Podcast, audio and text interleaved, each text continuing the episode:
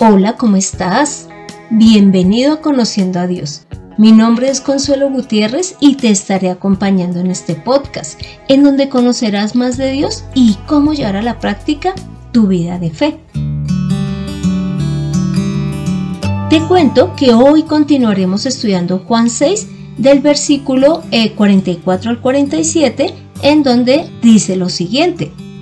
Ninguno puede venir a mí si el Padre que me envió no le trajere, y yo le resucitaré en el día postrero. Escrito está en los profetas, y serán todos enseñados por Dios. Así que todo aquel que oyó al Padre y aprendió de él, viene a mí. No que alguno haya visto al Padre, sino que, sino aquel que vino de Dios, éste ha visto al Padre. De cierto, de cierto les digo, el que cree tiene vida eterna. Entonces, como pudiste escuchar, esta porción bíblica habla de que el Padre enseñó sobre Jesús y que, por lo tanto, el que recibió las enseñanzas de Dios viene a Jesús. Y mira que esto lo dice en Isaías también en el, capítulo 48, en el versículo 17. La verdad es que antes de desarrollar este episodio, pues yo no le había puesto mucha atención a este versículo, pero mira que es sumamente importante. Y dice así, así ha dicho el Señor, tu Redentor, el Santo de Israel.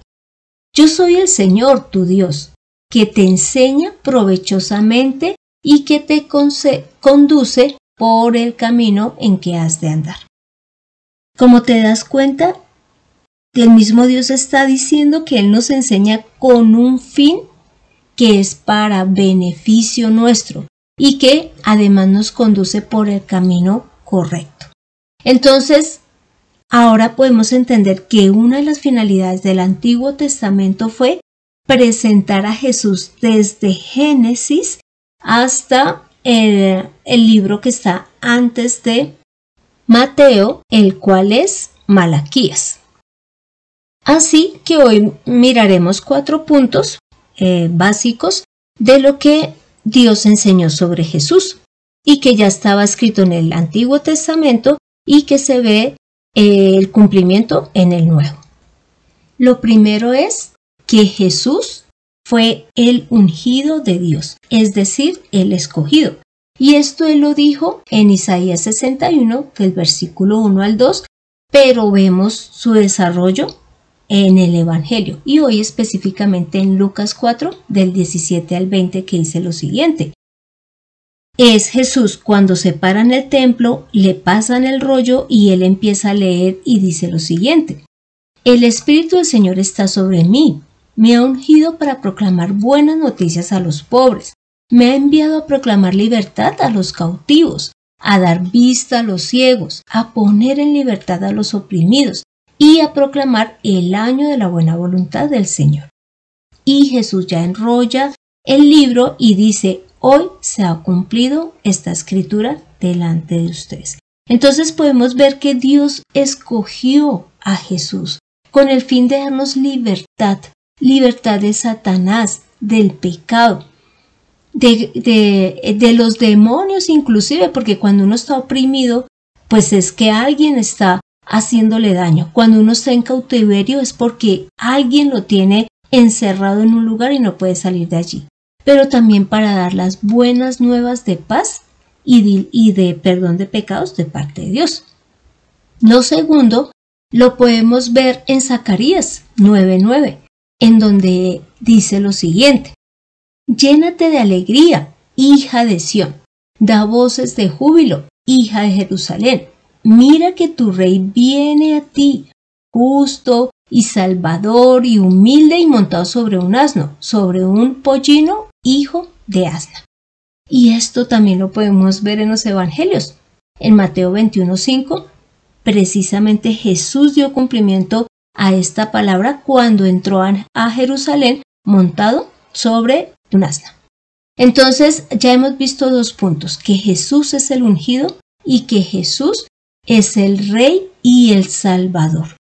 Lo tercero es que Jesús tiene la capacidad que ningún otro ser tiene, pues evidentemente solo Dios.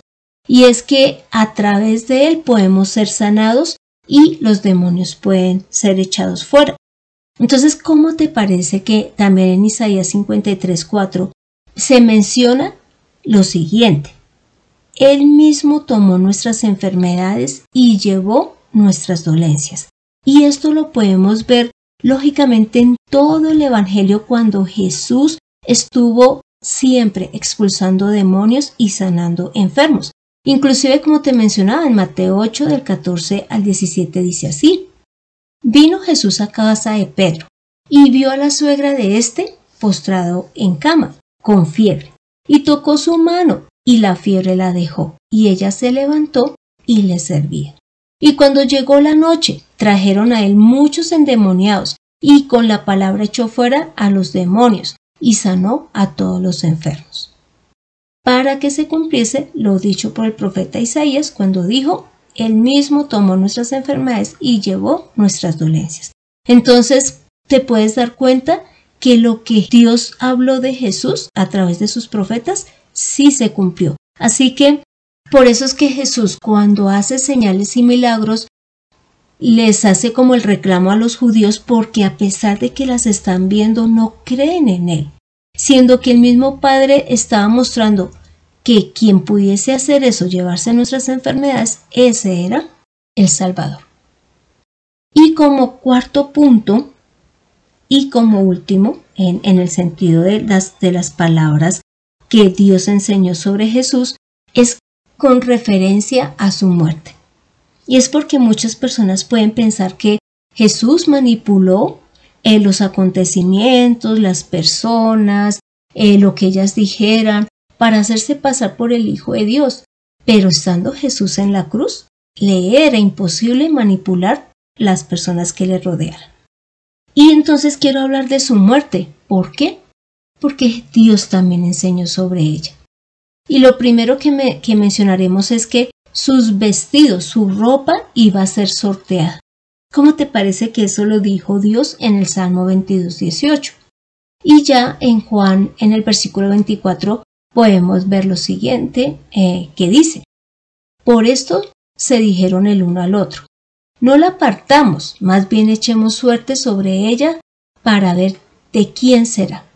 Esto sucedió para que se cumpliese la escritura que dice, repartieron entre sí mis vestidos y sobre mis vestiduras echaron suertes y así lo hicieron los soldados. Y también eh, en el Salmo 34:20 dice que ningún hueso iba a ser roto del ungido del Señor.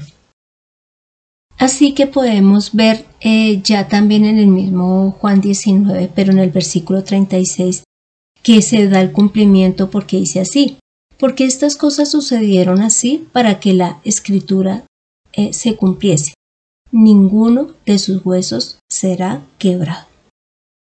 Y ya por último, en cuanto a las cosas que Dios mencionó sobre Jesús, aunque sé que son muchas, por ejemplo, en cuanto a la muerte también está cuando él dijo que tenía sed, cuando le acercaron el vinagre, cuando fue eh, cuando sus manos fueron heridas, cuando su costado fue abierto, todo esto había sido profetizado.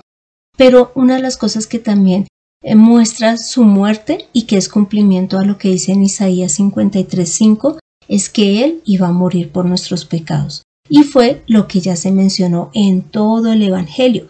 Y también se dice en 1 Corintios 15 del 3 al 4, en donde se puede leer lo siguiente. Porque en primer lugar les he enseñado lo que también recibí, que Cristo murió por nuestros pecados conforme a las escrituras, que fue sepultado y que resucitó al tercer día conforme a las escrituras. Es decir, Dios inclusive había dicho que Jesús resucitaría el tercer día. Y ya eh, viendo estos cuatro puntos, que realmente son pocos frente a todo lo que Dios habló de Jesús, entonces te debe de dar tranquilidad al saber que Dios es fiel a sus promesas y también tranquilidad sabiendo que Jesús sí es el enviado de Dios, que Jesús sí es nuestro Salvador, es nuestro Rey, es quien murió por nuestros pecados, y que si Él resucitó y Dios ha prometido una resurrección para nosotros, así ha de ocurrir. Y ya continuando con Juan 6, ya leemos en el versículo 46 y 47 lo siguiente. No que alguno haya visto al Padre, sino aquel que vino de Dios, éste ha visto al Padre. De cierto, de cierto les digo, el que cree tiene vida eterna. Pues acá está mencionando algo que ya hemos estudiado eh, anteriormente, y es que solo Jesús vio al Padre. Pero lo vio antes de que Él viniese aquí a la tierra, Él no estaba separado de Dios. Él es la misma palabra de Dios, pero Dios tuvo el poder de hacer que su palabra se convirtiera en un hombre, y es Jesús. Así que evidentemente Jesús conocía todo del Padre, porque pues es el mismo. Y ya acá cuando está en la tierra, sí ya tiene una comunicación como lo hacemos nosotros, a través de la oración, a través de las escrituras. También eh, en cuanto a que Jesús es el único que ha visto a Dios, lo podemos leer también en Juan 1.18, cuando dice lo siguiente. A Dios nadie le vio jamás. El unigénito Hijo que está en el seno del Padre, Él le ha dado a conocer. Entonces, esta mm, frase final con la que menciona ahí es que Jesús es el que lo ha dado a conocer. Esa es la finalidad por la cual podemos creer en las palabras de Jesús. Y Jesús en muchos apartes del Evangelio menciona, yo solo hablo lo que el Padre me ha enseñado. Yo solo hago las obras que he visto que se realizan del Padre. Y para concluir, podemos terminar con lo que dice en Juan 12, del 44 al, al 45, en donde se puede leer. Jesús clamó y dijo, El que cree en mí, no cree en mí, sino en el que me envió. Y el que me ve, ve al que me envió. Y es porque en Jesús está la plenitud de Dios. Es el mismo Dios metido en este cuerpo que Él había enviado para la tierra, en Jesús.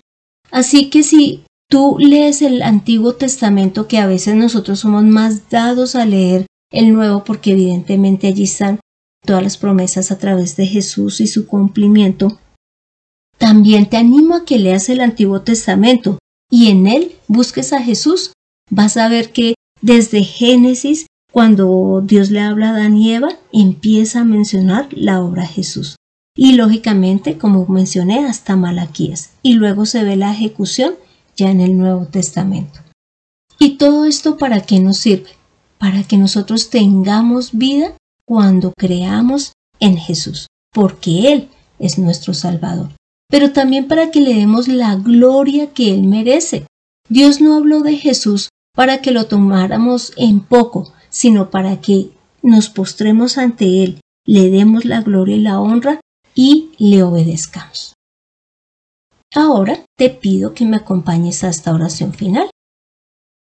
Padre Santo, gracias por mostrarnos con antelación a Jesús, porque de esta manera ahora sabemos que Él sí es nuestro Redentor, nuestro Salvador, que Él es el que perdona nuestros pecados, el que murió por nosotros en la cruz, el que vino a hablar y a mostrar todo de ti. Gracias Padre Santo, porque Él toda su vida la llevó solamente en el cumplimiento de tu voluntad. Pero esto también nos permite confiar en ti, Señor, porque sabemos que todo lo que nos has dicho en el Antiguo y en el Nuevo Testamento se cumplirá, y que podemos confiar en que si nos has prometido vida eterna, esa será la vida que tengamos, pero que si también nos has hablado de un juicio, de una condenación, también se va a ejecutar. Así que, Padre, ayúdanos a permanecer en ti y a creer en tu Hijo amado, del cual tú hablaste desde hace miles de años. Padre Santo, hemos orado. En el nombre de Cristo Jesús. Amén. Así que tomemos la mejor decisión. Creamos en Jesús, porque Él es de quien Dios habló en el Antiguo Testamento. Da a conocer al Dios vivo, en Conociendo a Dios. Este fue el episodio 131 en donde vimos que Dios habló de Jesús porque sabía todo lo que iba a realizar con él. Y es que Jesús es la misma palabra de Dios hecha carne. y vino a cumplir todo lo que Dios a su vez había anunciado de él. Y a su vez, dentro de lo que Jesús hizo fue darnos a conocer al mismo Dios porque es Dios hecho carne. Así que te animo a que leas Juan 17, pero también que leas Juan 12 del 44 al 50, que leas Isaías 53 y Hebreos 1. Y muchas gracias por escuchar este podcast mientras realizas las labores de la universidad. Y no olvides compartirlos con todos tus contactos.